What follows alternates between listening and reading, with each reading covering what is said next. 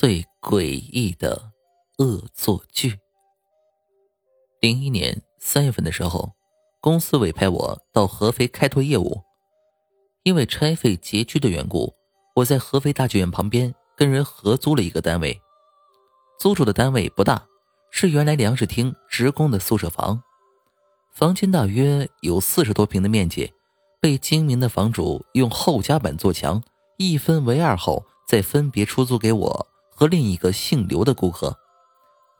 那个刘姓房客比我早先一步，所以抢占了靠阳台的那间，面积大，光线好，环境很舒适。而我那间既小又暗，并且潮湿。这样的比较，我从一开始就很不爽。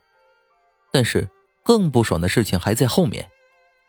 要知道，像这种用指甲板隔出来的房间。隔音效果其实很差，说句毫不夸张的话，隔壁就是放个屁、打个嗝，都好似在身侧般一清二楚。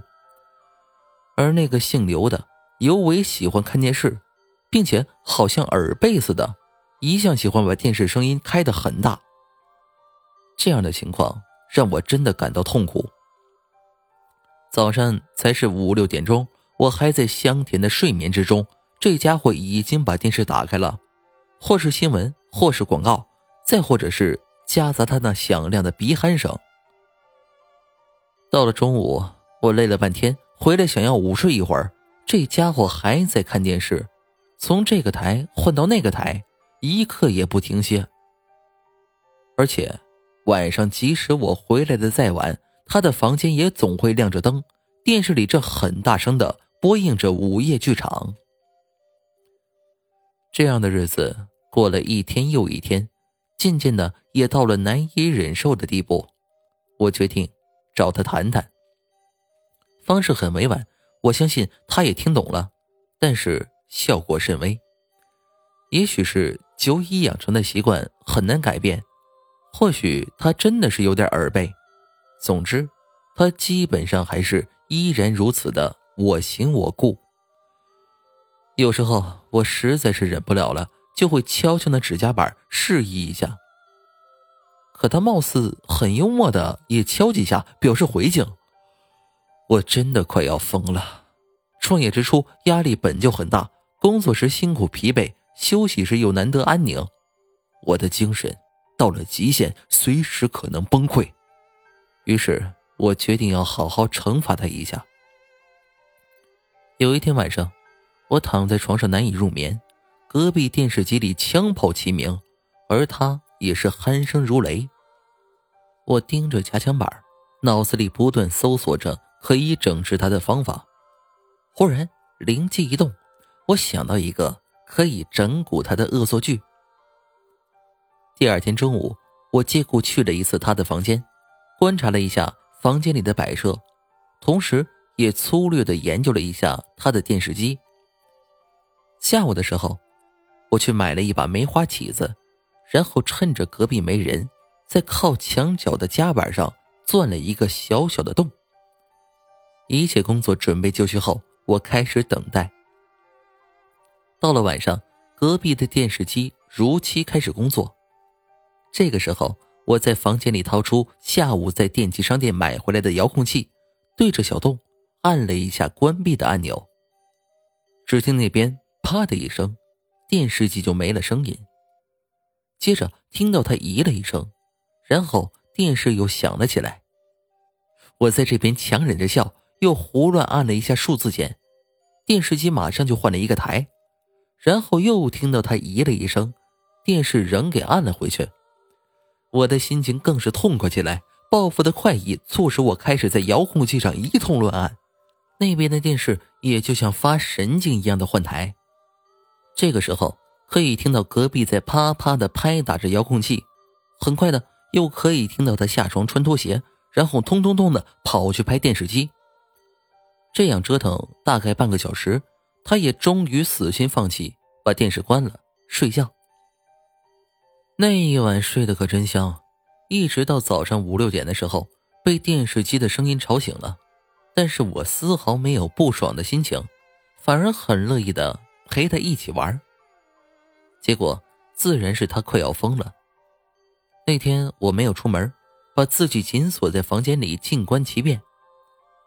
早上八点的时候，我听到他抱着电视机出门了，然后很快他又抱着电视机回来了。问题并没有解决，因为我还在背后恶搞。再接着，我又听到他把小区那个修电器的小年轻叫了过来。那个小年轻说：“奇怪，电视机肯定没有坏呀。”可为什么自动乱换台、自动乱调色彩模式？拆了查，查过后不行再拆，这样整整折腾了一个上午，最后两个人垂头丧气的一起离开了。下午两三点的时候，我在水房洗衣服，看到姓刘的喝得满脸通红的回来了，后面还跟着三个大块头的男人。难道东窗事发了？我有点害怕。可是没有想到的是，他居然招呼他的朋友，开始打包准备搬家，这让我很纳闷。洗了个手去探个究竟。姓刘的家里乱得一团糟，电视黑沉沉的紧闭着，那个遥控器在地上已经摔得稀巴烂，完全可以想象，姓刘的当时肯定都已经要疯了。他看见我过来，上前勾住我的肩膀跟我说话：“哎。”我我我要搬了，这地方邪门我心里暗压着笑，装的很莫名其妙的样子看着他。他左右回顾了一下，然后低下头，在我耳边低声说起话来：“知道不？这儿有鬼。昨晚上我电视发疯了，上午修家电的小东说电视没问题，全是鬼闹的。鬼？啊！”中午一起喝酒，小东说这死过人。我之前的房客有一个十一岁的儿子，晚上父母去打麻将，自己烧开水煮面吃，煤气中毒死了。听说那个小孩就是因为看电视着了迷，忘记关火了，煤气才泄漏的。姓刘的把嗓音压得低极了，说的时候满嘴酒味，还不自主的打了两次寒颤，搞得煞有其事似的。我确实是忍俊不禁呐，姓刘的看我笑，不满的瞪了我一眼，不再理我了。那天下午，姓刘的很快打包走人了，他没有把电视带走，说那东西晦气，连碰都不要碰了。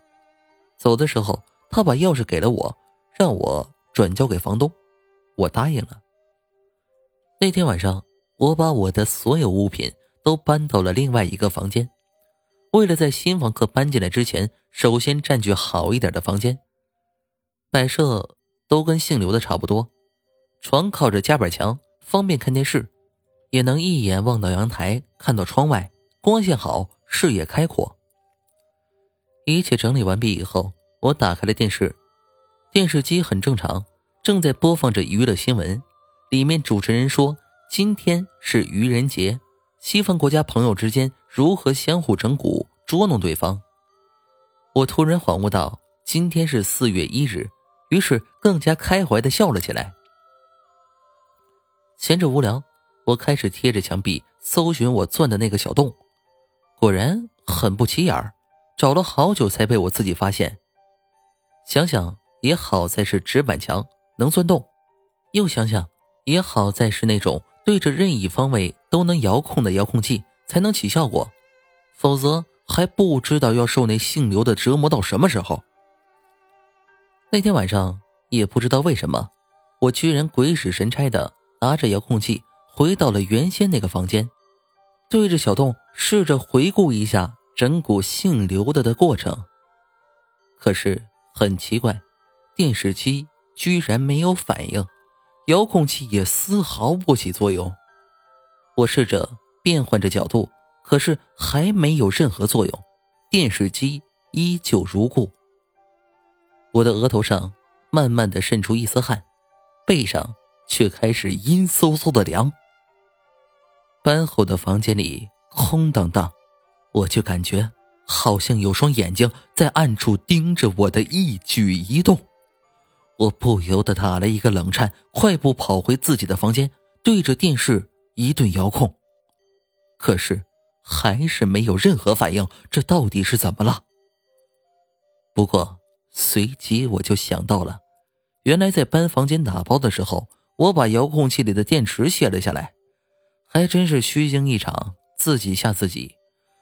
我拍了拍胸口，轻轻的吁了一下气。可是就在这时，忽然房间里咯传来一声很轻微的笑声，然后电视机开始自己换台，速度频繁而快速，一闪接着一闪。我手中的遥控器滑落在地上，一阵阴森的寒意爬上脊背，黑暗好像从四面八方向我笼罩过来。